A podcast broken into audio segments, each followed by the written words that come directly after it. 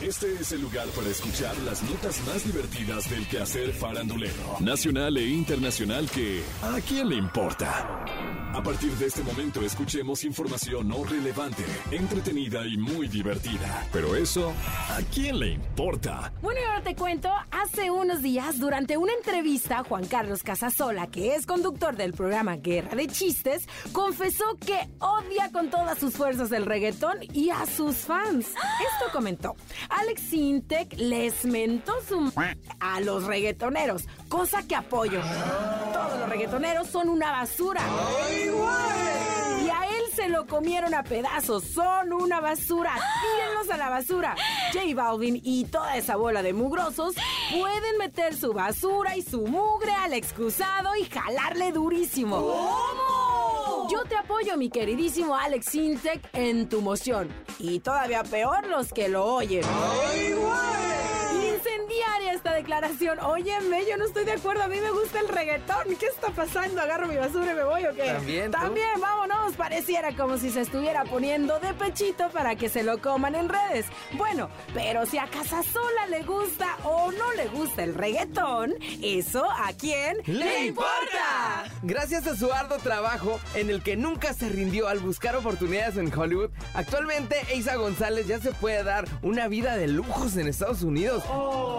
Prueba de ello es el lugar actual donde vive. Se trata de un apartamento, imagínate, en la exclusiva zona de Manhattan, Nueva York. Esto lo reveló el The New York Post. Según la publicación, Eiza vive en el piso 56 del importante edificio Sky in the House Kitchen, ¿ok? Equipado con un gimnasio, spa para perros, piscina en interiores, una zona de entretenimiento e incluso un parque privado, fíjate. Los departamentos están equipados con una cocina estilo italiano y electrodomésticos de lujo y de última generación. El departamento de Eiza González tiene dos habitaciones, cada una con su respectivo baño y una espectacular vista a la ciudad. El precio de renta es de más de 8 mil dólares.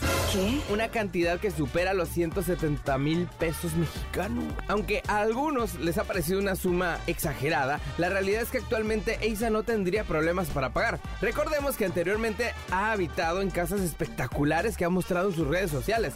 Con esa lana, imagínate, en tres meses te terminas de pagar tu casa de Infonavit. Buen dato. Claro, pero ella quiere vivir en Manhattan, ¿verdad? Igual necesita vivir en esa zona para codearse con famosos y así pues, conseguir mejores papeles en el cine, digo yo. Como sea, es su lana y como se la gaste, es algo que a quién ¡Le importa! Luego de que terminaran su relación en mayo del 2020, este 2022 surgen rumores de una posible reconciliación entre Sebastián Yatra y Tini. Dicen los chismosos que la pareja podría estar intentando regresar de una forma un tanto discreta, ya que Sebastián fue visto en Punta del Este, Uruguay, compartiendo una casa con Tini y algunos amigos.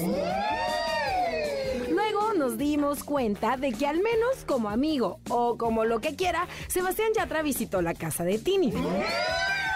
Porque subió a sus redes sociales fotos que hicieron que los seguidores estén a full comparando posteos. No es la primera vez que ambos se reencuentran luego de su rompimiento, pues ya se les ha visto en algunas fiestas en Miami. Por su parte, muchos usuarios en redes sociales se han mostrado muy contentos y expresan su emoción ante los rumores de que Sebastián Yatra y Tini podrían ser pareja nuevamente. Bueno, pero si regresan o no, eso es algo que a quién ¡Le importa! Esto fue ¿A quién le importa? Las notas más divertidas del quehacer farandulero nacional e internacional. Porque te encanta saber, reír y opinar. Vuélvenos a buscar ¿A quién le importa?